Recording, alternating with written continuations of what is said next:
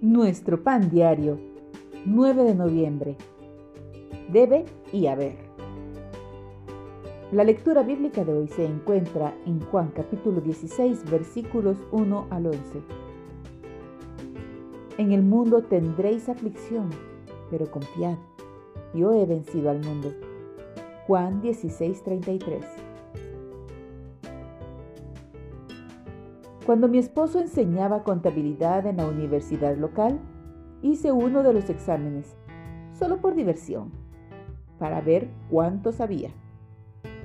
Los resultados no fueron buenos.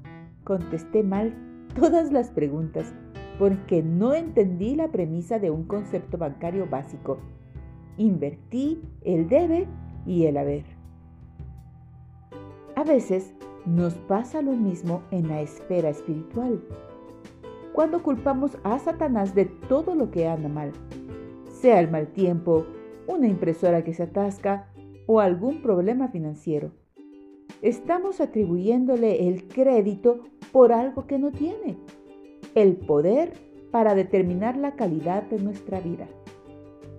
El diablo está limitado en tiempo y espacio tiene que pedirle permiso a Dios antes de poder tocarnos.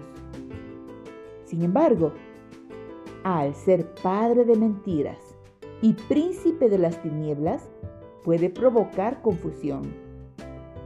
Jesús advirtió de un tiempo cuando las personas estarían tan confundidas que no distinguirían entre lo bueno y lo malo.